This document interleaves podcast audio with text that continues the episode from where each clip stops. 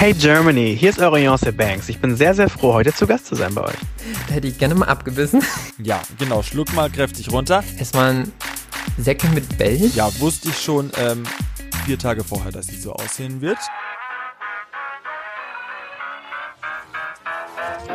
Was geht? Der offizielle Podcast zu Queen of Drags mit Tobi Haas und Sandro Capasso. Hallo und herzlich willkommen zur Hello! Allerletzten Folge unseres Podcastes Was geht? Der offizielle Podcast zu Queen of Drags.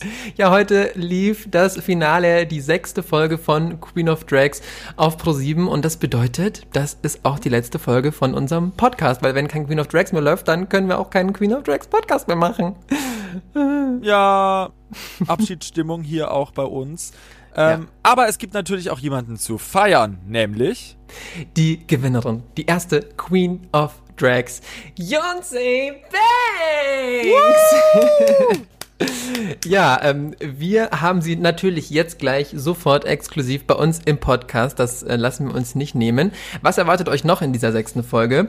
Wir haben außer mit Beyoncé noch mit einer Make-up-Artistin gesprochen, nämlich mit Luisa von MAC. MAC ist ja der offizielle Partner von Queen of Drags. Und mit ihr haben wir ein bisschen gequatscht über Make-up, über Männer und Make-up. und was auf jeden Fall nicht, ja bei keinem Einzelnen im Badschrank fehlen darf, die Produkte. Das verrät sie uns auch noch. Genau. Und äh, was auch nicht fehlen darf in unserem Podcast ist natürlich ein Glückskeks. Den werden wir dieses Mal auch zum letzten Mal öffnen. Und jetzt ohne Umwege sofort zu unserer Gewinnerin, zur ersten Queen of Drags, Beyoncé Banks. Viel Spaß mit dem Interview. Hey Germany, hier ist eure Beyoncé Banks. Ich bin sehr, sehr froh, heute zu Gast zu sein bei euch. Ja, erstmal herzlichen Glückwunsch zum Sieg. Du bist die erste Queen of Drags 2019. Was ist das für ein Gefühl? Es ist schon ein sehr unglaubliches Gefühl, die erste Queen of Drags von Deutschland zu sein. Ähm, es ist einfach ein Moment, den ich in meinem Leben niemals vergessen werde und ich bin sehr, sehr dankbar auch dafür, diese Plattform bekommen zu haben, endlich meine Kunstfigur und mein Können ganz Deutschland zeigen zu dürfen und ich sag mal mit meinem Talent halt auch die Jury überzeugen zu können.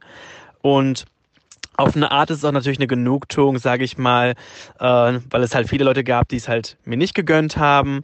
Und ich bin umso stolzer, dass ich halt wirklich mir selbst treu geblieben bin und auch mit meinem Können halt, ja, die Show gewonnen habe und die Krone, sage ich mal, äh, angerissen habe an meinen Kopf, wie auch immer. genau. Und umso stolzer bin ich natürlich auch als Paderborner Junge auch die Krone mit nach Paderborn nehmen zu dürfen.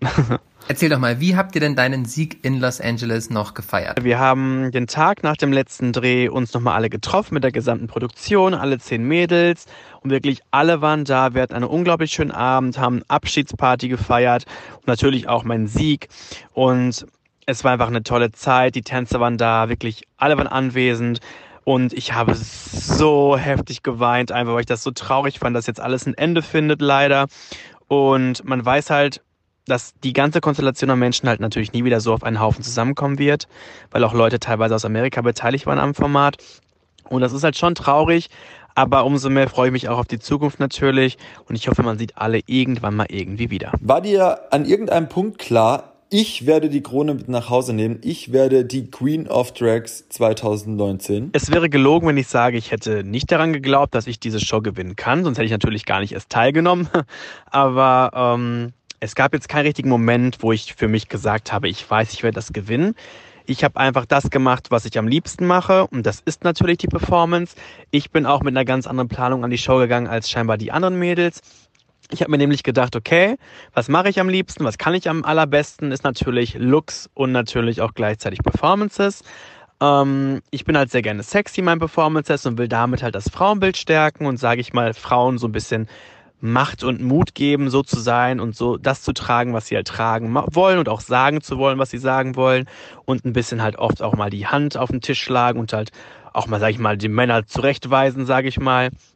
Und ja, Was glaubst du? Warum hast du gewonnen? ich bin halt daran gegangen an der Planung, dass ich gesagt habe, meine Performances sollen wirken wie so VMA-Performances, Grammy-Performances. Ich wollte eine richtige Production haben und meine Fantasy ausleben, weil bisher, wenn ich immer gebucht war, war ich immer allein auf der Bühne. Und äh, ja, wenn ich schon ins Fernseher komme, war mir natürlich klar, Requisiten heißen nicht nur ein Stuhl oder ein Regenschirm. Wir wollen natürlich irgendwo klar, wir kriegen natürlich wahrscheinlich das meiste oder halt alles fast, was wir wollen. Also habe ich angefragt nach Autos, nach Lamborghinis, die auf der Bühne stehen oder dass Regen von der Bühne kommt oder ich durch den Raum geflogen werde. Das wurde mir alles nicht erfüllt, leider. Aber so Kleinigkeiten wie zum Beispiel, sei es jetzt so eine Drehscheibe oder auch natürlich die Tänzer. Und das sind natürlich Vorteile, die ich natürlich den anderen gegenüber hatte. Aber die haben halt leider nicht so weit gedacht und das ist auch nicht mein Fehler und deswegen bereue ich es auch nicht, dass ich diese Möglichkeiten bekommen habe, sondern ja, war sehr glücklich, dass ich meine Fantasy ausleben durfte und ja, genau. War dir an irgendeinem Punkt klar, ich werde die Krone mit nach Hause nehmen. Ich werde die Queen of Drags 2019. Es gab halt keinen direkten Moment, wo ich jetzt gesagt habe, oh, ich werde das Ganze gewinnen, weil wie man gesehen hat, ist auch eine Katie spontan rausgeflogen, wo alle ein bisschen geschockt waren. Oder auch zum Beispiel die Kritiken von Conchita an mich, äh, die mich sehr verunsichert haben, vor allem in Folge 5. Und ja, deswegen keiner konnte sich sicher sein, ob er gewinnt oder nicht. Aber ich hatte natürlich den Vorteil, dass ich halt immer gute Platzierungen hatte. Was glaubst du, warum hast du gewonnen? Ich glaube, ich habe die Show gewonnen, weil ich ein sehr visueller Mensch bin und halt sehr perfektionistisch bin. Und weil ich immer alles im Blick habe und es schaffe, in einer Performance wirklich mein Gesicht, meinen Körper, also die Körperbeherrschung, die Haare, das Outfit und halt wirklich alles in Szene zu setzen.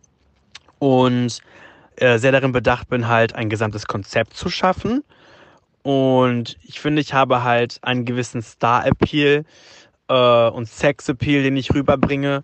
Und ja, ich finde, ich bin halt ein, ein Kunstwerk, ein Gesamtkunstwerk, was ich erschaffen habe und weiß genau, was Beyoncé Banks kann, wer Beyoncé Banks ist und was sie halt, sage ich mal, ausdrücken möchte. Und deswegen war es mir halt wichtig, mir selbst treu zu bleiben, was es ja wo es ja auch ein bisschen Kritik gehagelt hat, von wegen, ich soll ja viel Vielseitigkeit zeigen. Ähm, das sehe ich nämlich nicht so. Drag ist Kunst und Drag ist bunt und ich finde, da, wo halt Akzeptanz und Toleranz herrschen sollte, darf keine Bitterkeit oder irgendwie Hass herrschen. Ähm, man kann Kunst halt nicht kritisieren, finde ich, in dem Sinne, dass man sagt, das muss so und das muss so, weil es gibt keine richtig oder falsch. Und für mich, äh, finde ich, habe ich eine Kunstfigur geschaffen und die ist gut so, wie sie ist. Ja, und ich habe mich äh, mein Leben lang immer schon sehr nach Fashion und nach Superstars gerichtet und finde auch, dass ich, sage ich mal, in meinem Drag auch nicht unbedingt Inspiration an anderen Drag Queens suche, sondern an Künstlern, sei es jetzt an, an einer Beyoncé oder an bestimmten Magazinen etc. Und ich finde, das hebt mich halt auch ein bisschen von anderen Drag Queens ab, die so sehr viel Inspiration von zum Beispiel RuPaul's Drag Race Queens nehmen. 100.000 Euro Siegerprämie für dich. Ganz schön viel Geld. Ich wüsste auf jeden Fall, was ich damit mache. Was machst du denn mit dem ganzen Geld? Was mache ich mit dem Geld? Gute Frage. Ähm, das kann ich gar nicht so beantworten. Natürlich werde ich viel auch in meine Kunst selbst stecken, weil ich habe viele Ziele und viele äh, Wünsche, die ich natürlich erreichen möchte. Sei es jetzt zum Beispiel, dass ich ja momentan an Musik arbeite. Wenn ihr also mehr darüber wissen wollt, verfolgt mich auf Instagram, at Banks. Vielleicht kommt da in nächster Zeit Informationen drüber. Ähm, ich möchte natürlich weiterhin tolle Outfits tragen, denn mein Niveau darf natürlich jetzt nicht sinken nach der Show und sollte eher weiterhin steigen. Also würde ich natürlich weiterhin mit meinen Designern arbeiten und äh, ausgefallene Outfits weiterhin tragen für bestimmte Events oder Konzerte oder Shows. Und ja, ich würde vielleicht mit meiner Familie und Freunden meinen Urlaub fahren oder irgendwie sowas. Ähm, ja, aber an sich würde ich mein Geld versuchen schon gut zu bewahren und mehr für die Kunst und für mein weiteres Business halt äh, ausgeben. Hat Beyoncé Banks denn während Queen of Drags alles gezeigt, was sie kann, oder stecken noch äh, geheime Talente in ihr? Natürlich steckt in Beyoncé Banks oder in mir natürlich noch andere Talente. Ähm, aber wie dumm wäre man, wenn man nicht das macht, was man am besten kann? Und ich finde, das ist halt wichtig. Und es heißt ja, it's time to shine und nicht it's time to look different.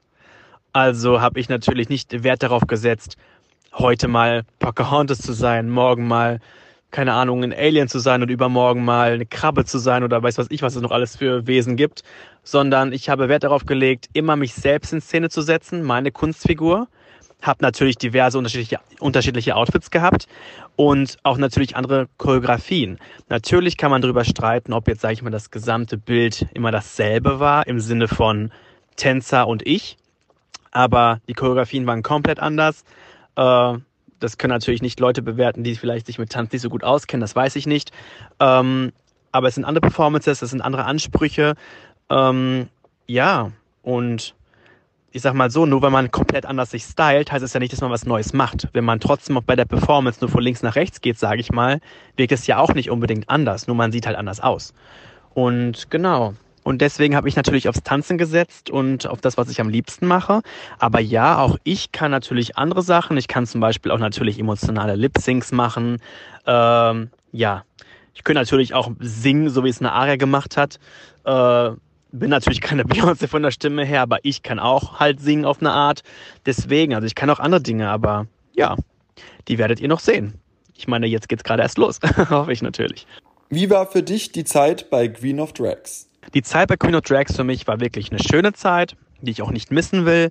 Ähm, ich weiß noch, kurz bevor wir abgeflogen sind, habe ich geweint und habe Angst gehabt, dass ich mich nicht integrieren kann in die Gruppe und dass ich vielleicht langweilig sein könnte, weil ich halt weiß, wie Drags untereinander sind. Die sticheln halt gerne viel und sind shady. Und das ist eigentlich nicht so unbedingt das, was ich halt gerne mache.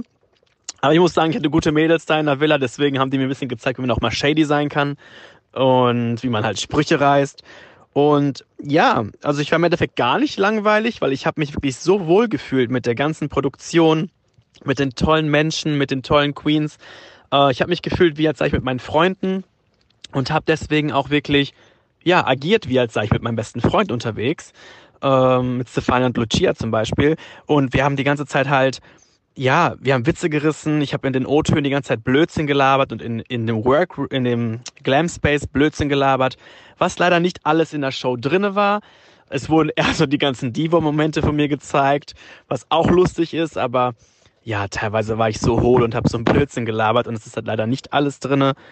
Ja, aber es war eine geniale Zeit, wirklich, ich will es nicht missen und ich danke wirklich allen dafür, dass wir diese Möglichkeit bekommen haben und dass auch die ganze Produktion so herzlich zu uns war und auch so tolerant und auch wirklich respektvoll mit uns umgegangen ist. Mit wem hast du denn jetzt nach der Show noch Kontakt und mit wem gar nicht mehr?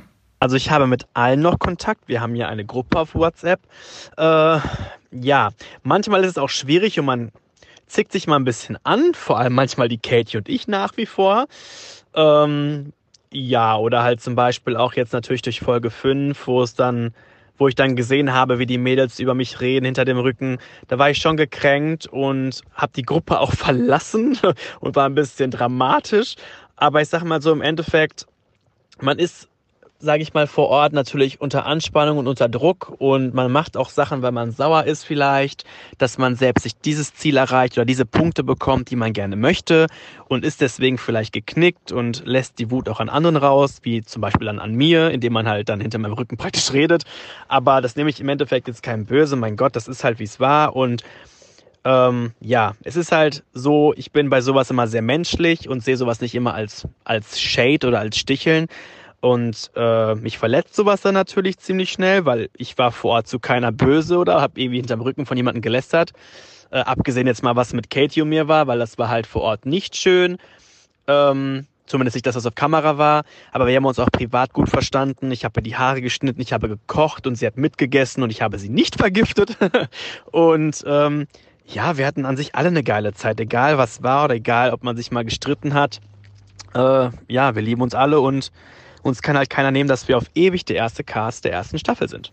Deine Follower auf Instagram sind ja nahezu explodiert. Wie gehst du nun mit dem Rummel um deine Person eigentlich so um? Also ich kann das wirklich nicht in Worte fassen, äh, wie sehr mir das ans Herz geht und wie viel mir das bedeutet.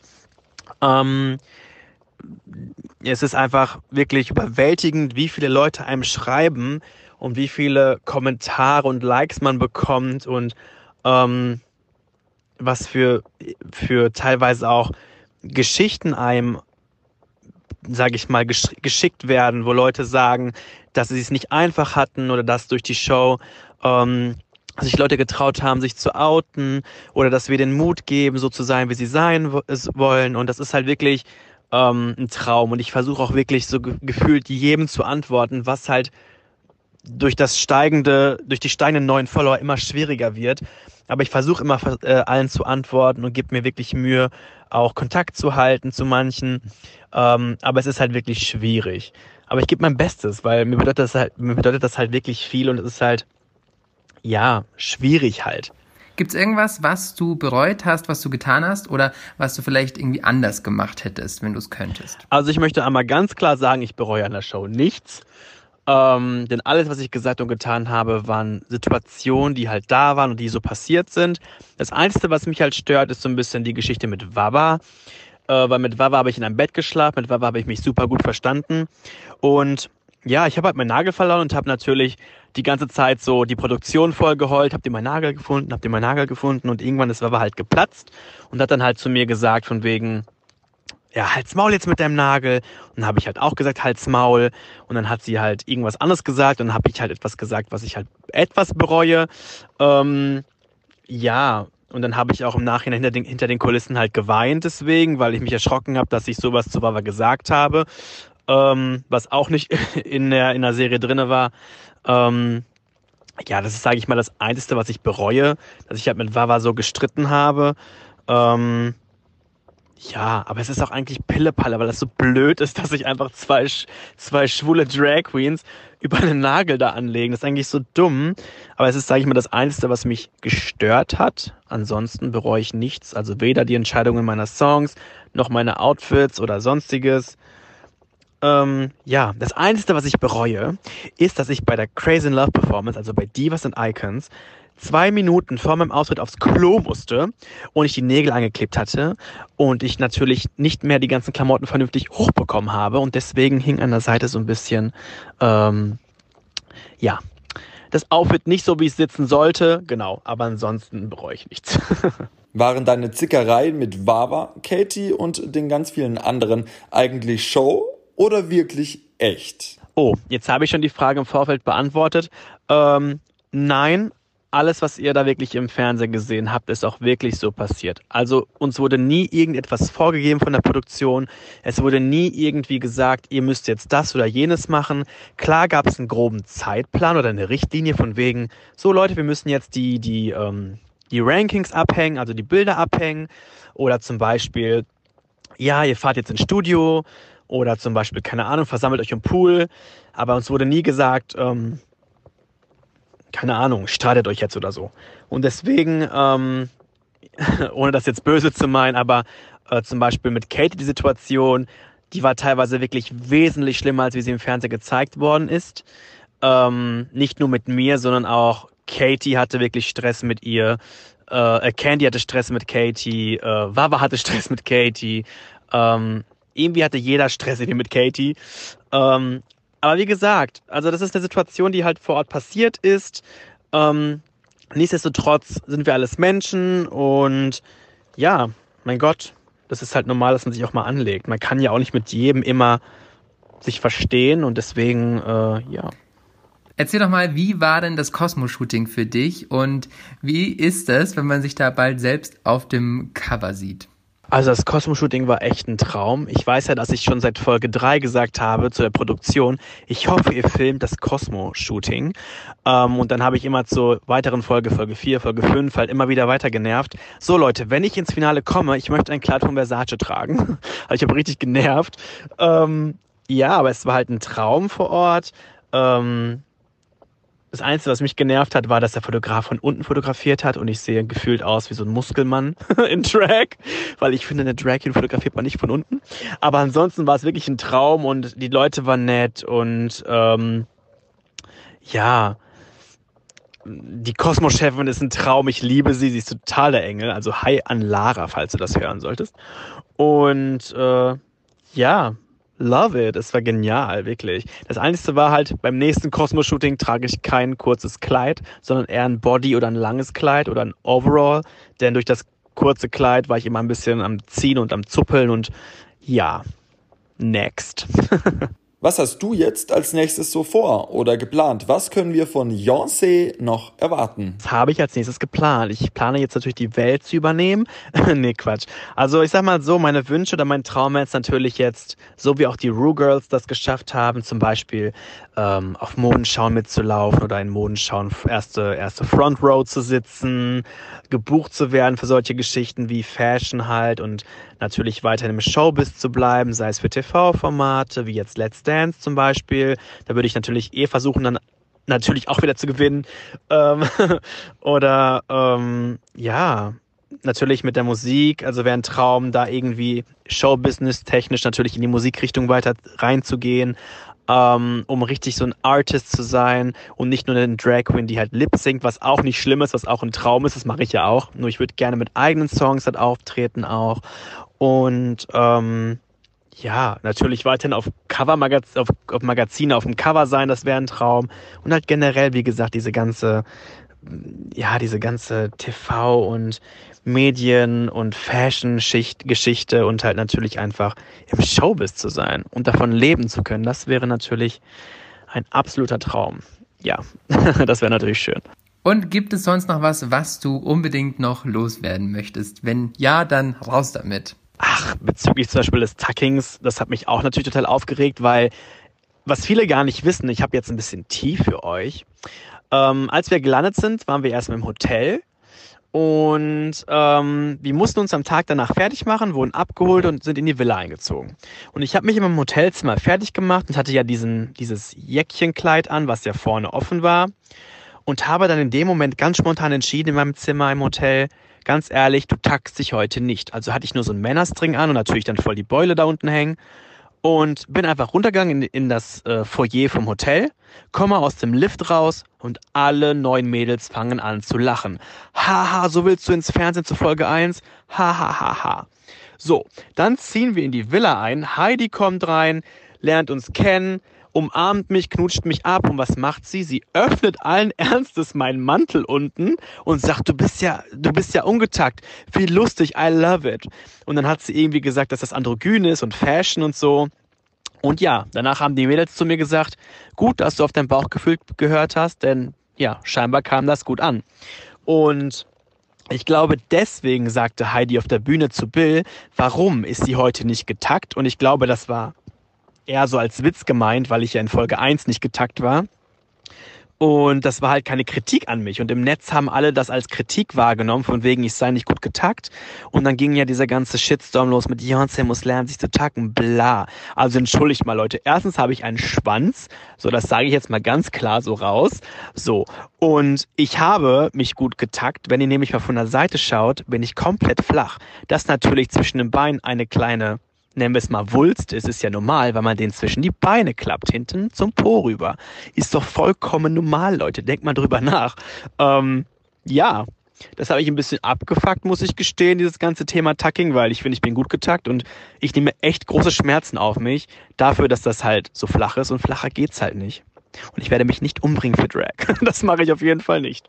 Auch vielleicht zum Thema, dass viele halt schreiben bezüglich der Vielseitigkeit und ich verdiene es ja nicht, ins Finale zu kommen oder zu gewinnen, weil äh, ich nicht so vielfältig bin wie die anderen. Ich kann dazu noch einmal sagen, manche sehen vielleicht immer ähnlich aus, aber dafür machen sie komplett andere Performances und komplett andere Bühnenbilder und manche sehen vielleicht komplett anders aus, aber naja, performance-technisch ist das jetzt nichts anderes als davor.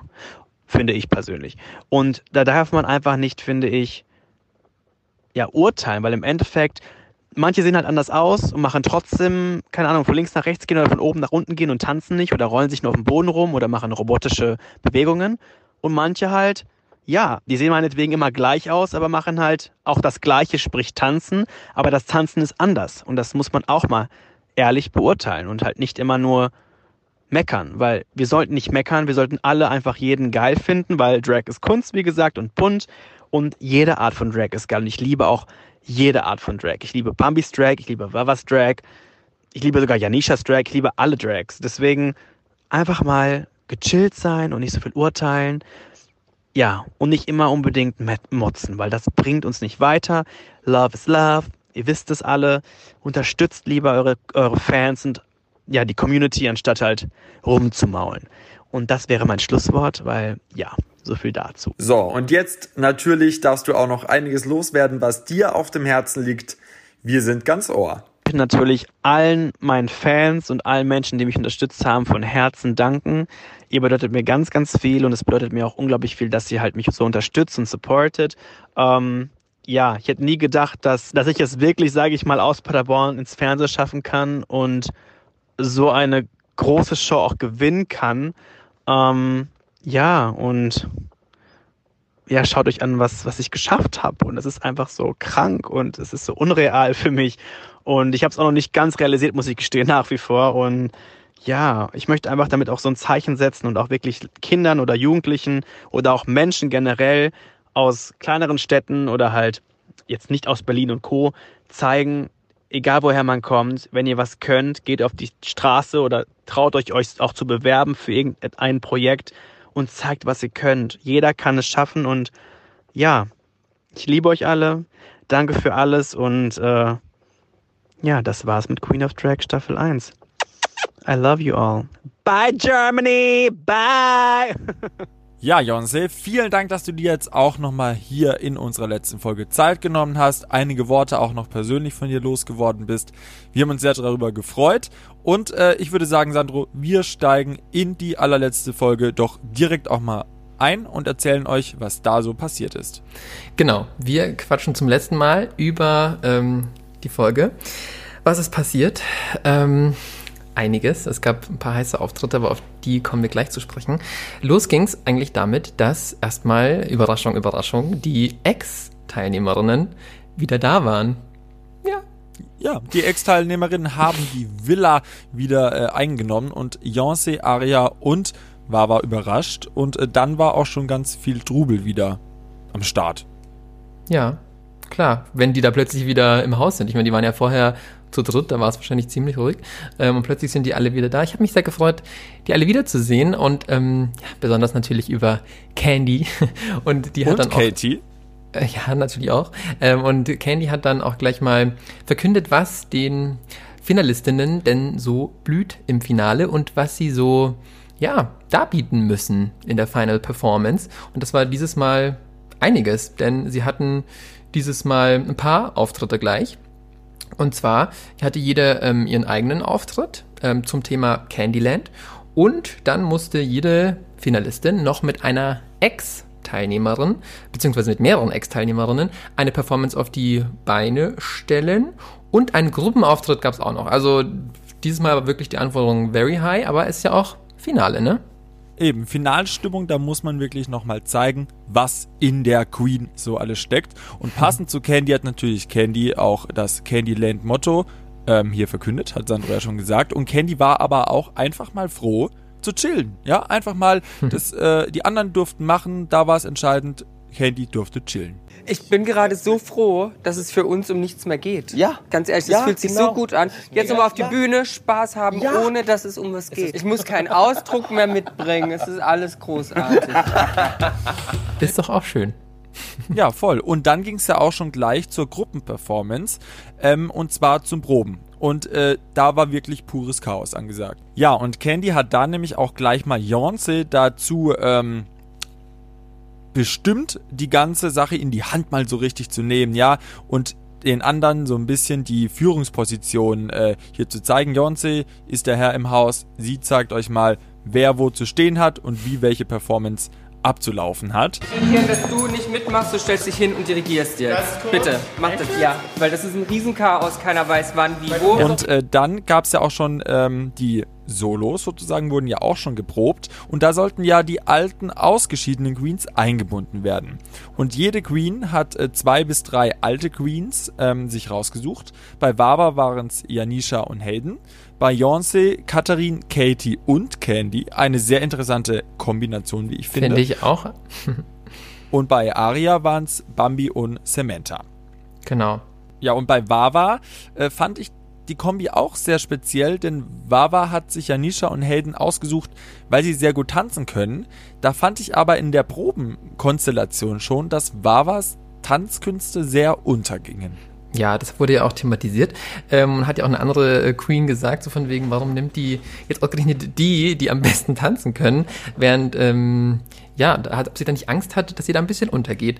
Ähm, ich finde, das hat man bei den Proben schon so ein bisschen gesehen. Also vor allem Janisha, die ist ja in der ersten Folge schon ausgeschieden, von der haben wir ja leider gar nicht so viel mitbekommen. Wir haben übrigens auch mit ihr gequatscht im Podcast, in unserer allerersten Folge. Also hört da nochmal rein, wenn ihr wollt. Ähm, und vor allem die hat irgendwie gezeigt, wow, die kann sich richtig gut bewegen. Also schade, dass man von ihr nicht noch mehr gesehen hat. Ja, apropos nicht mehr gesehen hat, man hat schon einiges äh, mehr gesehen, denn Janisha hat nämlich die Villa einfach mal oberkörperfrei betreten. Sie war am leichtesten begleitet von allen. Ja, wer kann, der kann, ne? Würde ich auch sagen, eben. So, Sandro, wie ging es denn weiter? Ich weiß nur, die Top 3 hatte ein Date äh, mit der Jury, richtig? Ja, ein ganz besonderes Date. Ähm, das beste Date, das sie wahrscheinlich je in ihrem Leben gehabt haben. Und zwar das große Cosmopolitan Shooting. Ja, und äh, eine Kandidatin hat es aber davor wirklich ordentlich erwischt. Ja. Und zwar Aria. Die hatte nämlich Augenprobleme, musste ins Krankenhaus und konnte äh, in den ersten Minuten äh, nicht am Shooting teilnehmen. Ja, äh, ich habe irgendeine Infektion im Auge, krieg jetzt Antibiotika und darf in dem Bereich kein Make-up mehr tragen. Ja, also halt wirklich auch echt Pech, wenn du genau an dem Tag, an dem du das Cover für die Cosmopolitan shooten sollst, einfach plötzlich ein rotes Auge hast. Und man hat es auch gesehen, also es war wirklich rot angeschwollen und hat getränt und ja, ärgerlich. Deswegen war auch die Jury ein bisschen verwundert, warum dann ähm, nur Beyoncé und Wawa am Set erschienen sind. Äh, ja, während Aria halt im Krankenhaus saß und dort gewartet hat auf ihre Diagnose. Sie hat dann ähm, Antibiotikum bekommen, das sie dann nehmen musste und kam dann auch nach einiger Zeit nach zum Shooting und musste dann erstmal der Jury erklären, was Sache ist. Ähm, und was ist bis dahin schon passiert, Tobi? Ja, bis dahin ist äh, passiert, dass äh, Beyoncé und äh, Wawa bereits ihre Shootings äh, hatten. Ja, und mhm. sie wurden zudem von der Cosmopolitan-Chefin Lara selbst höchstpersönlich interviewt. Und Lara hat da auch noch ein paar sehr persönliche Fragen gestellt, die wir ja teilweise schon erfahren haben oder auch von ähm, den Queens hier bei uns im Podcast erfahren haben. Und ja, ich möchte aber auch nochmal auf die Outfits äh, der einzelnen Kandidaten auf jeden Fall. eingehen. Und zwar auch ähm, Wawa, Outfit sehr, sehr abgespaced, oder? Ja, äh, Heidi mochte es auch sehr gerne. Ähm, und es war halt einfach typisch Wawa. Also sie war halt einfach mal wieder extra. ähm, pomp pompös, ja, pompös. ähm, und äh, ja, dick aufgetragen, ähm, abgespaced, was, was soll man sagen? Äh, crazy Haarschnitt, crazy Farbe. Ähm, es war einfach Wawa. Also ich finde, sie hat alles gezeigt, was, was Wawa so drauf hat. Ähm, und wie gesagt, ich glaube, der Jury hat's auch gefallen. Ähm, Beyoncé hingegen ist ihrer Linie, ihrem Motto treu geblieben und hat ihren Signature Beyoncé-Look ausgepackt mit einem hautengen, sexy, knalligen äh, Kleid und langen, glatten, braunen Haaren und ach, sie sah einfach gut aus, so wie immer. Ja, wusste ich schon ähm, vier Tage vorher, dass sie so aussehen wird. Habe ich mir schon gedacht, dass sie so aussehen wird. Wusste ich schon seit äh, Folge 1, dass sie so aussehen wird. Aber es sah natürlich super aus und sah sehr, sie hat sehr schön gepostet. Es waren wirklich wow Bilder dabei. Ja, sehr professionell. Sie hat ja auch gesagt, dass sie schon öfter Shootings hatte. Ne? Ja, das hat man natürlich total gemerkt. Ähm, sie stand ja nicht zum ersten Mal vor der Linse. Ähm, und Conchitas Outfit fand ich auch, muss ich jetzt mal sagen, sehr cool. Was auch, also dieses, diese rote Blush-Jacke mit der Hose, ähm, hat mir sehr gut gefallen. Ja, und dann kam auch endlich Aria zum Zug und ähm, die musste leider Gottes mit einem Auge schminken, äh, mit einem Auge fotografieren. Nein, sie hat nicht nur ein Auge, sie hat nur ein Auge geschminkt gehabt. So rum ist es richtig. Ähm, ja, schweren Herzens, ähm, sah tatsächlich ungewohnt aus, ähm, mit nur einem geschminkten Auge zu shooten. Heidi fand es gar nicht schlimm. Sie hat gesagt, ähm, das kann man ja heutzutage alles mit äh, Fotobearbeitung noch korrigieren im Nachhinein. Und klar, natürlich geht die Gesundheit vor, aber ist mm, natürlich ärgerlich für Aria, dass sie nicht das alles zeigen konnte, was sie gerne zeigen wollte. Ja, das hat sie auch sehr mitgenommen, das hat man dann auch im Folgenden gemerkt, als es nämlich dann äh, zurück äh, zum Glam Space äh, ging. Und ähm, ja, eigentlich standen schon die großen Auftritte kurz bevor. Dann hat die mhm. Jury aber erstmal den heutigen Stargast sozusagen verraten. Und der war wer? Laganja Estranja. Eine sehr, sehr bekannte US-Drag Queen war dieses Mal zu Gast. Ähm, hat auch später noch performt auf der Bühne selbst und ja, durfte mitentscheiden, wer, wer, wer die erste Queen of Drags wird. Ähm, ja, und da ist mir auf jeden Fall sehr auch ihr Okay äh, so aufgefallen. genau, ja, äh, fand ich äh, sehr unterhaltsam. Äh, fand ich gut, auch ihr Auftritt. Und äh, ich muss auch jetzt nochmal wirklich sagen, Queens, Queens, Queens. Ihr seid alle bombastisch aus in eurem Ja. Gruppenauftritt hinter den Kulissen im Glam Space. Was für Outfits. Ja, und apropos bombastisch aussehen, wie schafft man es eigentlich als Drag Queen so sich geil zu schminken, so gut auszusehen? Das haben wir eine Person gefragt, nämlich die Luisa. Sie ist National Artist bei MAC Cosmetics, dem großen Sponsor bei Queen of Drags. Und was man da so alles machen kann, auch als Mann, das haben wir sie jetzt mal gefragt. Viel Spaß. Präsentiert von MAC Cosmetics. Ja, hallo liebe Luisa, schön, dass du heute da bist in unserem Podcast. Stell dich doch erstmal unseren Zuhörern kurz vor. Wer bist du? Was machst du eigentlich? Sehr gern. Also ich bin Luisa von MAC ähm, und ich bin National Artist für die Brand und äh, habe heute das Vergnügen, auf jeden Fall mit euch äh, ein paar kleine Fragen zu beantworten. Und ich freue mich sehr. Ja, wir, uns auch. freuen uns auch. Jetzt sind ja sechs Wochen Queen of Drags vorbei und du hast bestimmt auch jede einzelne Folge gesehen. Ähm, was war denn dein persönlicher Favorite Look, dein Highlight oder aus Sicht eines Make-up-Artists, ähm, was war so der beste Look? Aber das ist total schwer auf jeden Fall, weil ich finde, alle Queens haben auch ihren eigenen Style und es ist total schwer, äh, da einen auszusuchen. Aber ich habe mir so ein bisschen äh, überlegt, dass ich auf jeden Fall Bambi super, super cool fand als Ursula in der Folge 3 zu Fairy Tale. Ja. Ähm, ich fand den Madonna-inspirierten Look von Baba super cool. Ähm, Und ich fand auch Heidi in der ersten Folge, das blaue Make-up hat mir richtig, richtig gut gefallen. Ja, also das sind auf jeden Fall so meine Top 3. Okay, das heißt, bist du eher so der Typ für extravagante, weil wie zum Beispiel bei Ursula war ja das ganze Gesicht ähm, angemalt, mehr oder weniger. Oder stehst du auch auf dann eher so ein bisschen zurückgenommenere Beauty-Looks? Ich finde das eigentlich ein ganz guter Clash, weil äh, Wawa war ja eigentlich so ein bisschen Madonna inspiriert und das war ja eigentlich relativ nude, ähm, für, ein- für ein Drag-Make-up vor allem. Ja. Ähm, also auf beides auf jeden Fall. Kommt so ein bisschen drauf an. Ich finde halt die Umsetzung von Bambi als Ursula war phänomenal. Das fand ich total cool. Ja, fand ich auch äh, mit Bambi. Das hat mir auch auf jeden Fall sehr gut äh, gefallen. Ich finde, sie war auch super kreativ immer. Jetzt äh, verrat uns doch mal, wie unterscheidet sich eigentlich ein Drag-Make-up zu einem normalen Make-up? Genau, das ist, ähm, ja, normal ist ja so relativ. Also für jeden bedeutet ja so ein Alltags-Make-up ein bisschen was anderes. Ähm, was man aber auf jeden Fall sagen kann, ist, dass vor allem in diesem Beauty-Boom der letzten Jahre ähm, viele Beauty-Routinen von Drag auch in das Alltags-Make-up übernommen wurden. Also wenn man sich auch YouTube-Videos etc. anschaut, ähm, wird viel von Highlighting und Contouring gesprochen. Also wenn man mit Schatten und Licht sozusagen arbeitet und äh, eben auch Baking, also wenn man ganz viel Puder beispielsweise unter die Augen macht, um das Ganze zu fixieren, ähm, sind eigentlich Techniken aus dem Drag. Und das finde ich total interessant, dass das jetzt mittlerweile eigentlich so ein Alltagsding auch bei vielen ist. Ähm, aber ansonsten glaube ich, also das, was sich am meisten unterscheidet, ist auf jeden Fall, dass Drag einfach ähm, sehr, sehr viel Make-up einfach inkludiert. So. Ähm, die ähm, Boys schminken sich ja auch erstmal Bartschatten weg und das äh, ist natürlich Ja. was, was mit einem normalen Make-up äh, jetzt nicht so zur Routine gehört. Ähm, genau, oder auch, habt ihr auch in der Sendung gesehen, oftmals, dass Brauen geblockt werden, also dass die nicht mehr sichtbar sind, dass man sozusagen seine eigene Braue kreieren kann, die einfach wahrscheinlich ein bisschen dünner ist und einfach das Gesicht ein bisschen anders betont. Ähm, das sind auf jeden Fall Sachen, die man im normalen Make-up ähm, ja wahrscheinlich nicht zu seiner Routine zählt, aber ähm, ja, es gibt auf jeden Fall auch viele Ähnlichkeiten. Ja. Ja, definitiv. Und was würdest du jetzt zum Beispiel mal Sandro oder mir raten, wenn wir morgens aufstehen, auf Arbeit wollen, damit wir ein bisschen frischer aussehen? Was habt ihr denn da bei Max so in der Palette? Also erstmal würde ich euch empfehlen, äh, mit einer guten Pflege zu arbeiten. Ich glaube, das ist das A und O, dass einfach die Haut super fresh aussieht. Ähm, Und vor allem jetzt so im Winter finde ich unsere Stroke Cream total cool. Das ist eine Creme, die so einen leichten Schimmereffekt hat. Das heißt aber nicht, dass man dann glitzert, sondern einfach nur, dass die Haut schön prall aussieht und richtig fresh.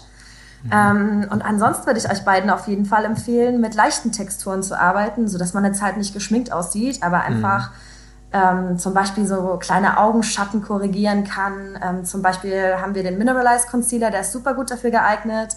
Oder ein leichtes Puder, ähm, dass man einfach die T-Zone so ein bisschen abmattieren kann, dass das alles ähm, ja, ordentlich bleibt. Oder falls ihr eure äh, Augenbrauen so ein bisschen in Form bringen wollt, haben wir so ein klares Augenbrauengel, was auf jeden Fall so, das sind so drei Produkte, finde ich, die auf jeden Fall in jedem Make-up-Bag gehören und die super easy auch für euch äh, zu, ja, anzuwenden sind, äh, falls ihr noch nicht so viel Erfahrung mit Make-up habt. Okay, also dann oute ich mich mal ganz kurz. Ja, das meiner Erfahrung mit Make-up. Also ich gebe es zu hiermit, ich benutze tatsächlich Make-up, beziehungsweise kein Make-up in dem Sinne, ähm, sondern, also keine Foundation, sondern ähm, Concealer, also vor allem jetzt im Winter, weil ich bin normalerweise eigentlich eher ein dunklerer Typ, ähm, aber im Winter bin auch ich einfach blass wie der Tod. Und ja, deswegen, total, total, Sandro. Du bist total für meine Also man muss, äh, Sandro ist wirklich dunkel auch im Winter, ja. Also, nein, nein, Im Gegensatz nein, nein, zu ihm bin ich ein Käse. Ja, aber für meine Verhältnisse. Deswegen fragen mich auch die Leute im Winter ab und zu, ob ich krank bin. Ähm, genau, deswegen benutze ich auch im Winter Concealer ähm, und dazu noch einen Bronzer. Nice, den das ich total ich, cool. Ja, den Tipp habe ich von einem Freund bekommen, mache ich auch noch gar nicht so lange, der ist auch Make-up-Artist. Ähm, und der meinte, ja, nutzt doch einfach mal den Bronzer. Und seitdem ähm, mache ich das und man merkt wirklich einen wahnsinnigen Unterschied. Absolut, so. also ich finde so Bronzer ist auf jeden Fall auch so eins meiner Produkte, die immer in meiner Make-up-Tasche sind. Und wir haben auch von MAC einen, der super gut auch für Männer ist, weil er jetzt nicht so äh, übertrieben pigmentiert mhm. ist, also dass man da auch easy mitarbeiten kann. Und der ist ja. auch matt, also da hat man auch nicht diesen Glitzereffekt oder sowas. Also das ist auf jeden Fall auch ein Produkt. Finde ich mega, dass du das angesprochen hast, weil ähm, ich dir da absolut zustimme. Ja. Das, das heißt sozusagen auch, ähm, wir kennen ja, es hat sich ja auch eine bekannte Persönlichkeit ein bisschen beschwert, dass Männer sich schminken und sich das nicht so gehört. Du bist also eine volle Befürworterin, dass Männer sich schminken sollten sogar. Total, um Gottes Willen. Ich finde es so schade, dass wir immer noch in dieser Kategorie Frau und Mann irgendwie denken. Und ich finde, wenn man Bock darauf hat, why not? Unser Credo bei Mac ist halt auch all ages, all races, all genders und dementsprechend ist meine Antwort da auch relativ einfach. Und wenn ihr jeden Tag einen Amy Winehouse Eyeliner tragen wollt, dann go for it. da würde mich mal interessieren an der Stelle, ähm, aus deiner Erfahrung, wie viele Männer und wie viele Frauen kommen denn so zu dir oder hast du als Kunden? Ähm, also tatsächlich habe ich einige Männer auch gehabt und ich meine, man geht ja dann immer vom Klischee aus, dass es dann äh, homosexuelle Männer sind, was überhaupt nicht der Fall ist. Es gibt super viele Männer, die mittlerweile ähm, Bock darauf haben oder mm, ja eben wie du auch gesagt hast, einen Concealer tragen oder sowas, weil das ja auch mhm. wirklich ähm, einfach was mit deinem Gesicht macht, dass man einfach ein bisschen fresh aussieht. Und das hat ja nicht unbedingt was mit ähm, viel Schminke tragen zu tun. Also es gibt immer mehr Männer, die sich da auch trauen und eben diesen ja, diesem Standard da so ein bisschen trotzen und das finde ich total cool. Ja, cool. Ähm, wie ist es denn? Also ich merke es bei mir selber, wenn ich irgendwie so Beauty-Produkte kaufe. Ähm, zum einen ist da doch noch ein bisschen Charme so mit dabei. Also ich gehe mhm. noch nicht so ganz entspannt, sage ich mal, ans ähm, Make-up-Regal, sondern gucke mich dann schon immer eher so ein bisschen um und schaue, ähm, hoffentlich ist gerade niemand da und guckt niemand ja. zu, vor allem wenn dann da neben mir die 13-jährigen Mädels stehen, die dann da ihre Schminke kaufen wollen. Ähm, wie ist es denn so aus ähm, deiner Erfahrung? Ähm, haben Männer da noch oft Scham davor, das zu machen? Oder ähm, wird ja, die Gesellschaft da schon selbstbewusster? Ich glaube schon. Also ich glaube, da bist du nicht der Einzige. Ähm, aber ich äh, möchte dir gerne einen kleinen Aufruf starten. Also fühlt euch da überhaupt nicht irgendwie äh, oder schämt euch nicht, ähm, weil das ist überhaupt nicht Sinn und Zweck irgendwie des Ganzen. Kommt auf jeden Fall gerne auch zu uns in die Stores. Ähm, wir haben ja tausend verschiedene Artists da mit ganz großem Wissen, ähm, die euch da gerne auch weiterhelfen, falls ihr euch da total unsicher seid. Ähm, weil ich glaube, irgendwie nochmal einen persönlichen Bezug zu einer Person zu haben, ist vielleicht auch ein bisschen einfacher als ähm, vor einem Regal zu stehen und gar nicht so richtig zu wissen, wohin mit einem. Ähm, deswegen ähm, traut euch auf jeden Fall, da sollte es gar keine Scham geben. Aber ich glaube, da gibt es wirklich noch viele, die das haben. Okay, ja, das glaube ich auch. Aber wir hoffen, dass, ähm, dass vielleicht hier mit diesem Podcast ein paar Männer und junge Männer dazu inspiriert, ähm, doch vielleicht mal zum Make-up zu greifen. Jetzt noch eine letzte Frage ähm, aus persönlichem Interesse. Bei Concealer gibt es ja auch, ich, muss die, ich muss die Chance nutzen hier, ähm, bei Concealer gibt es ja auch den Unterschied ähm, flüssig und fest. Mhm. Stimmt das? Was persönlich ist denn besser? Ähm, besser kommt auch wieder so ein bisschen darauf an, was du äh, damit vorhast. Also wenn du jetzt beispielsweise ähm, kleine Unreinheiten im Gesicht hast und oder du eine Narbe oder sowas abdecken möchtest, dann ähm, mhm. finde ich so ähm, festere Concealer ganz gut, weil die meistens eine höhere Deckkraft auch haben, ähm, mhm. wie zum Beispiel von Onster Studio Finish Concealer. Ähm, wenn du jetzt aber unter äh, deinen Augen damit arbeiten möchtest und das ja auch eine Partie ist, die sich sehr viel bewegt und man eben klein, äh, kleine Linien hat, es ist immer ganz gut, mit flüssigen Produkten zu arbeiten, finde ich, weil die einfach ein bisschen mhm. flexibler bleiben. Das heißt, man sieht das nicht so schnell und es setzt sich nicht so schnell ab. Ähm, okay. genau, aus meiner Erfahrung raus würde ich dir das eher dann so empfehlen. Ähm, genau, und dann einfach, wenn man stärkere Sachen abdecken möchte, ähm, eher mit festen Concealern zu arbeiten. Alles klar, so. vielen Dank für den Tipp. Ja, Sandro hat jetzt mal sich um seine persönlichen Interessen gekümmert. Jetzt bin ich mal dran. Es ist ein bisschen eine doofe Frage, aber die Queens haben ja auch ihren Ausschnitt geschminkt. Kann ich denn, also ich besitze es zwar schon, aber kann ich mein Sixpack noch besser im Sommer hervorheben mit Schminke?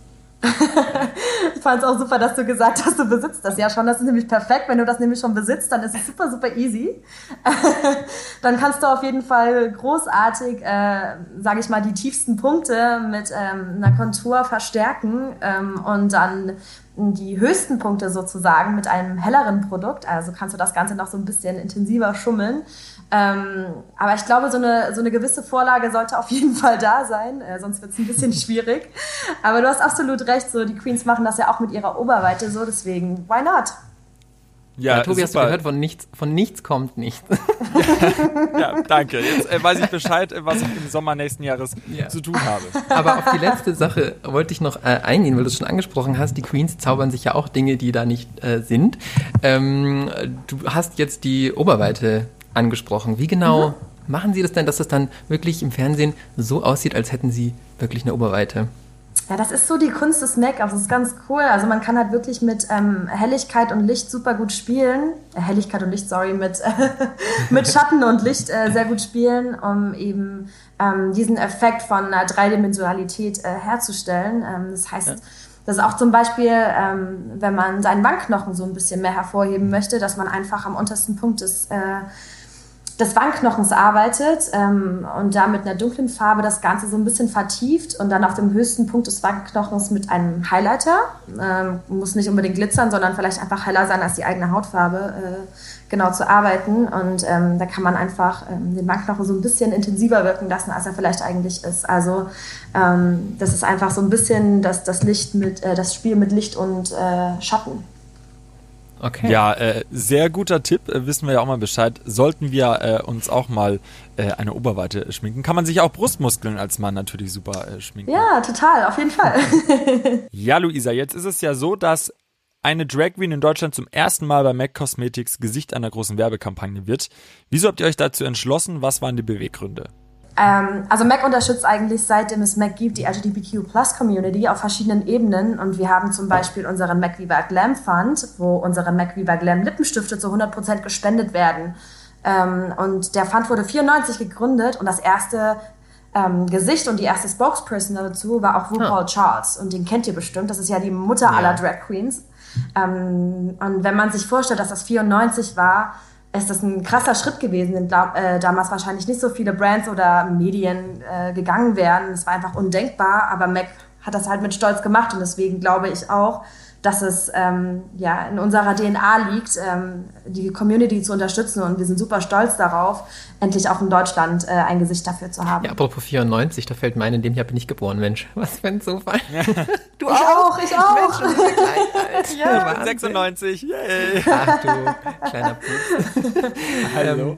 Was sind denn so deine Bezugspunkte eigentlich zu Drag? Also, wie lange verfolgst du das schon? Mm, schon so eine Weile. Also, ich habe halt äh, früher auch immer RuPaul's Drag Race geguckt. Deswegen, ich finde es total cool, dass wir in Deutschland jetzt auch ein Format haben, was endlich die Community einfach unterstützt. Ähm, und auch beim mhm. MAC, wir arbeiten super, super oft mit Drag Queens zusammen, ähm, vor allem am World AIDS Day, um einfach nochmal so ein bisschen Awareness zu bekommen und dieses Stigma abzubauen. Ähm, deswegen, ja, ich freue mich total darüber, dass es äh, jetzt auch in Deutschland einfach dieses Format gibt. Ja, ich bin dann auf jeden Fall gespannt, die Siegerin, die erste Queen of Drags, ähm, dann bei euch auf dem Werbeplakat ja, zu sehen. Ja, ich auch. Das ist so cool, ey. Ich bin richtig, richtig gespannt.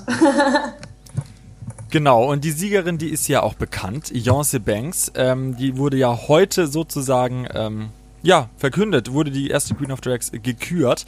Ähm, wie sehr freut ihr euch, dass Beyoncé es geworden ist? Ich freue mich total darüber. Ich hätte mich aber auch über jede andere Queen gefreut, weil die alle großartig sind. Aber ich glaube, das wird eine ganz großartige Zusammenarbeit mit der Beyoncé. War sie denn auch deine äh, persönliche Favoritin? Das kann ich so nicht sagen. Das ist gemein.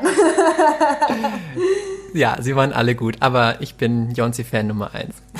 genau, Geil. ich äh, bin Beyoncé-Fan geworden, war ja vorher Katie oder Candy-Fan. Luisa, welche Produkte von MAC äh, kannst du äh, denn uns empfehlen und unseren Zuhörern? Mm, Es gibt natürlich super, super viele Produkte von uns, die großartig sind, aber wenn ich mich für drei entscheiden müsste, ähm, um so einen Allround-Look auch zu kreieren, also wir haben auf jeden Fall eine großartige Foundation, das ist das Studio Fix Fluid ähm, und auch als Puderversion erhältlich. Das äh, haben die Drags auf jeden Fall auch oftmals benutzt, das habt ihr bestimmt äh, in der Show gesehen.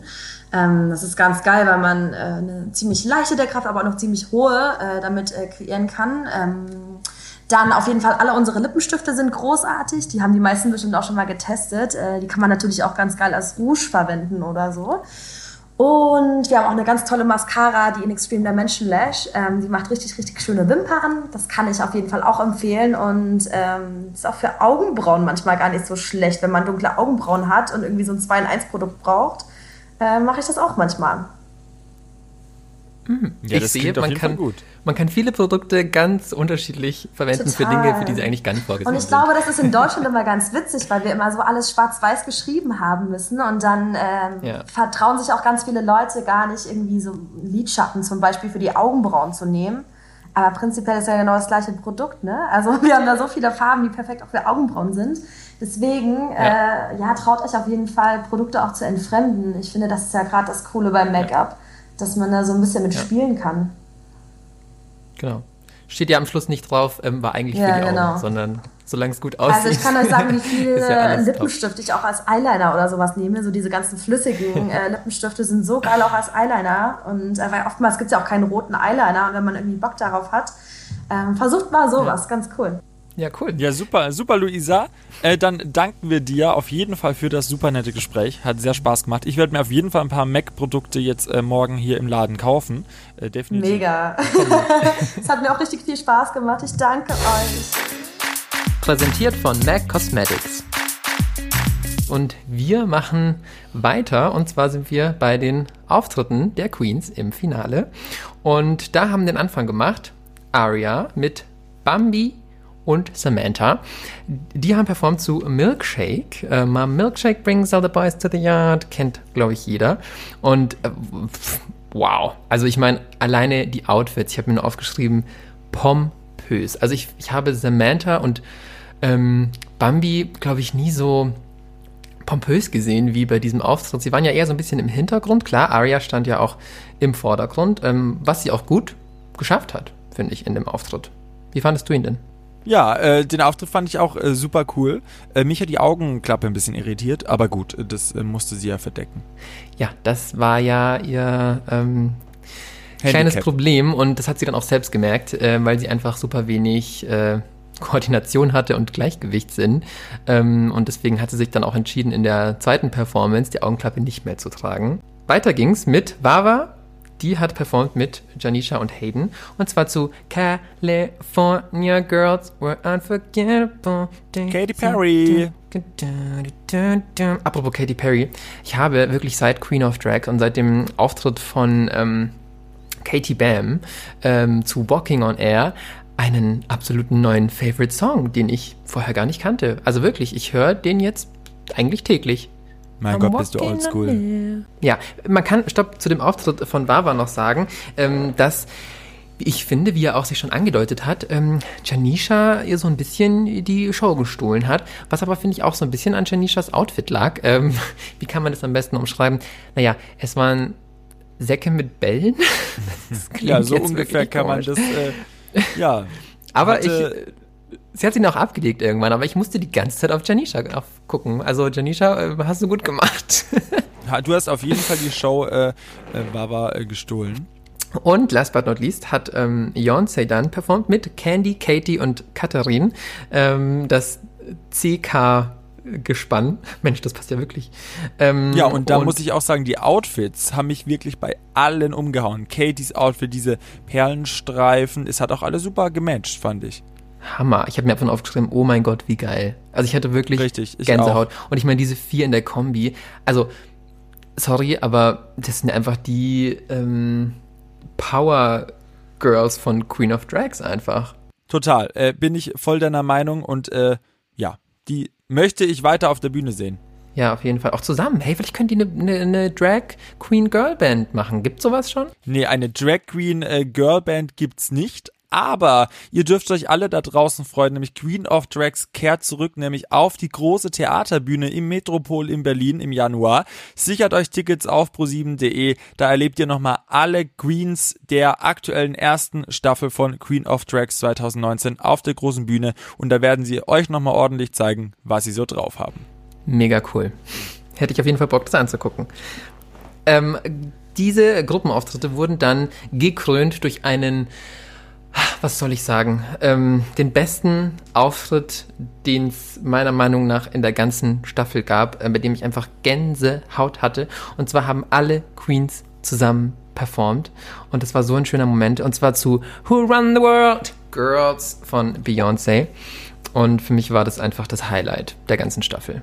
Einfach nur wow, kann ich da auch einfach nur hinzufügen. Für mich tatsächlich auch. So, und dann äh, gab es die Einzelperformances. Jede Queen durfte einzeln nochmal zeigen, was sie so drauf hatte. Und äh, Wawa hat begonnen. Genau, das Motto war Candyland. Und Wawa hat das so ein bisschen auf ihre eigene Art und Weise interpretiert, wie sie es ja so oft macht. Ähm, sie hat ja auch am Anfang gesagt, dass es jetzt nicht so typisch Candyland ist, ne? Ähm, sondern eher so ihre eigene Interpretation. Das, was am meisten Candyland war in dieser Performance, finde ich, war das Eis auf ihrem Kopf. Sie hatte so eine. Stimmt, ja. Also stimmt. sie hatte so zwei Eiskugeln auf dem Kopf, die quasi so geschmolzen sind in ihr Gesicht rein und auch auf ihr, ihre Schulter. Es sah schon mega cool aus. Der Rest des Outfits war aber, finde ich, dann nicht mehr so Candyland. Und auch die Performance, sie hat zu einem ja, zu einem langsamen, dramatischen Song, zu einer Ballade ähm, performt. Ich weiß gar nicht, von wem der Song war. Ich meine, ähm, Adam Lambert oder so gehört zu haben. Auf jeden Fall ähm, anders, als man erwartet hat bei Candyland. Was sie aber wie immer sehr gut gemacht hat, und da ist, finde ich, ähm, Wawa auch so die ähm, Meisterin darin, ist äh, die Mimik. Also sie hat immer eine sehr, sehr starke ähm, Mimik, einen starken Gesichtsausdruck, macht das Lip Sync immer so ähm, bisschen übertrieben fast schon, aber das ist ja auch, ähm, muss man ja auch. Ähm, und da geht man auch einfach mit und man sieht dann auch bei den, in den Gesichtern der Jury, die sind da so voll into it und folgen jedem Wort, das sie sozusagen singt, dass sie es äh, lip singt. Und ähm, ja, also war auf jeden Fall ein äh, krasser Auftritt. Ähm, Laganja fand es auch fabulous, hat sie gesagt. Und die Jury fand es insgesamt auch einen sehr schönen emotionalen Auftritt. Ja, und äh, einfach nur ein cooles Kostüm und wow, habe ich dann bei der nächsten Queen gedacht, nämlich bei Beyoncé. Das Kostüm hat mir super gefallen. Sie war ja so eine, eine Eiswaffel. Ja. Äh, sehr, sehr kreativ und Lecker. sehr cool. Da hätte ich gerne mal abgebissen. Zum, zum Ablecken. Ja, ähm, genau, ablecken. Ähm, das mit dem Eis hat sich irgendwie durchgezogen. Das ähm, war auch bei Beyoncé, genau. Ich finde aber, ähm, das Outfit hätte ein bisschen ähm, taillierter geschnitten sein können. Also ich bin jetzt kein Designer, ähm, aber ich finde, wenn es ein bisschen enger noch gesessen hätte, dann hätte es, glaube ich, ihre Silhouette noch ein bisschen mehr geschmeichelt. Aber Ach, trotzdem. du hast keine Ahnung. Bei deinem Style möchtest du auch kein Designer ah, werden. So. Wow. Shade. Naja, ich gebe nichts drauf. Ähm, auf jeden Fall ähm, war äh, Aria, sage ich schon, Jonsi nicht alleine, sondern sie hatte vier hotte Beach Boys mit am Start. Und ähm, ich konnte, also, wie soll ich das jetzt sagen? Ich finde, das war tatsächlich, ich meine, Beyoncé ist ja bekannt dafür, dass sie mit Tänzern arbeitet, mm, aber ich finde, das war tatsächlich bisher der beste Auftritt von Beyoncé mit den Tänzern. Und mich hat das Ganze, die ganze Performance, so leicht an, ich als alter Rihanna-Fan, ähm, äh, Where Have You Been erinnert an das Musikvideo. Ich weiß nicht, ob sich da noch einer dran erinnert. Ist ja schon ein paar Jährchen her. Aber zu dem Song Where Have You Been, das war so ein bisschen, ach, ich will mich jetzt nicht zu weit aus dem Fenster lehnen, aber so ah, African Dance Moves, also so ziemlich in den Knien, ähm, viel, viel Hüfteinsatz. Von daher, aber mir hat es sehr, sehr gut gefallen. Die Tänzer hatten nur kurze Shorts an, Boxershorts. Ja, ähm, Sandros Blicke sind gewandert. Und die Jury fand sie auch einfach nur heiß. Und ähm, Beyoncé hat wie immer einen Nagel verloren. Und, was ich aber spannend fand, war, dass Laganja Wawa besser fand. Also sie hat, meine ich, so einen Kommentar ja. gesagt am Ende von Beyoncés Auftritt von wegen, ja, schon gut und so, aber irgendwie fand ich die erste trotzdem besser. Genau, das hat witzig. sie auf jeden Fall nochmal betont. Fand ja. ich auch sehr erstaunt. Aber eine fehlt ja noch, nämlich Aria. Und die kam diesmal zum Schluss. Ja, dann übernimm doch du gerne mal. Ich habe jetzt so viel geredet, ich muss auch erstmal einen Schluck trinken jetzt. Ja, genau, schluck mal kräftig runter. So, am Motto, das Motto am besten getroffen hat sie, meiner Meinung nach, Aria. Äh, und ja, gute Bewegung, schöner Auftritt, hat mir auch echt nochmal gut gefallen. Ja, Aria hat ja performt zu Candyman, ist natürlich ähm, ja für das Motto schon sehr offensichtlich, sag ich mal. Ähm, aber ja, definitiv. Ich finde, Aria hat sich definitiv gemacht, ihre was sie, Bewegungen und ähm, ihr Outfit, auch ihr Aussehen. Also ich finde, da hat sie sich wirklich äh, gesteigert und das hat auch Heidi gesagt, dass sie für sie die größte Entwicklung hingelegt hat.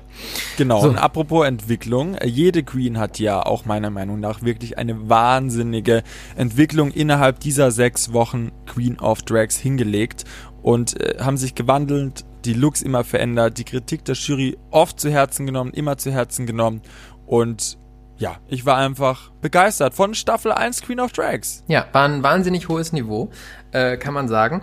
Ähm, und ja, jede wie immer muss jede gute Show auch irgendwann zu Ende gehen. Und das war jetzt nun mal der Fall. Ähm, es ging ans allerletzte finale Voting. Das war auch ähm, diesmal wieder mit Punkten. Diesmal nur noch drei Punkte zu vergeben. Ähm, und jedes Jurymitglied hat seine Punkte vergeben.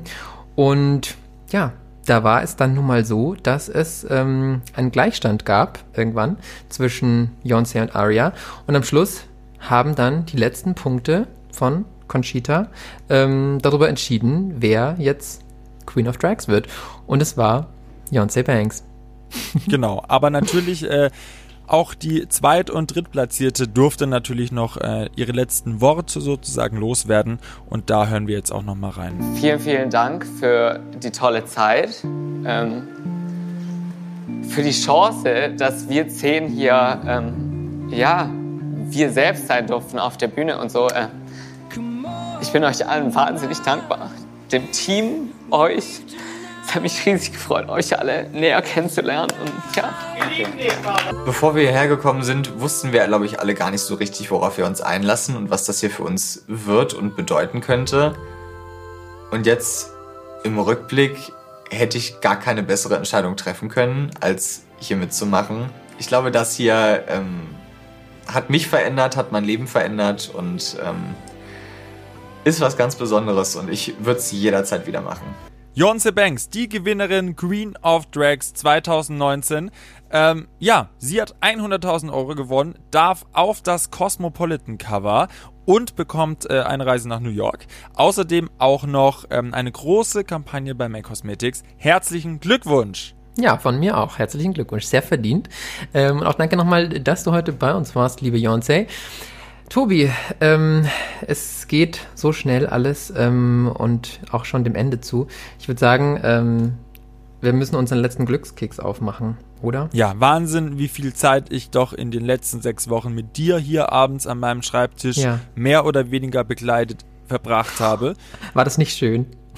Ja, es war wunderschön und äh, vielen Dank an euch auch fürs kräftige Zuhören bei uns. Wir waren echt überwältigt von dem Feedback, das wir bekommen haben. Ja. Und ähm, falls ihr immer noch nicht genug von Queen of Drags äh, bekommen könnt, während Sandro jetzt mal den Glückskeks gleich öffnet, schaut auf jeden Fall auch nochmal bei pro7.de Queen of Drags, Instagram Queen of Drags oder bei uns vorbei. Da gibt es noch ordentlich weitere Backstage-Videos und mehr Content für euch, falls ihr einfach weiter zugeballert werden wollt mit Queen of Drags Content.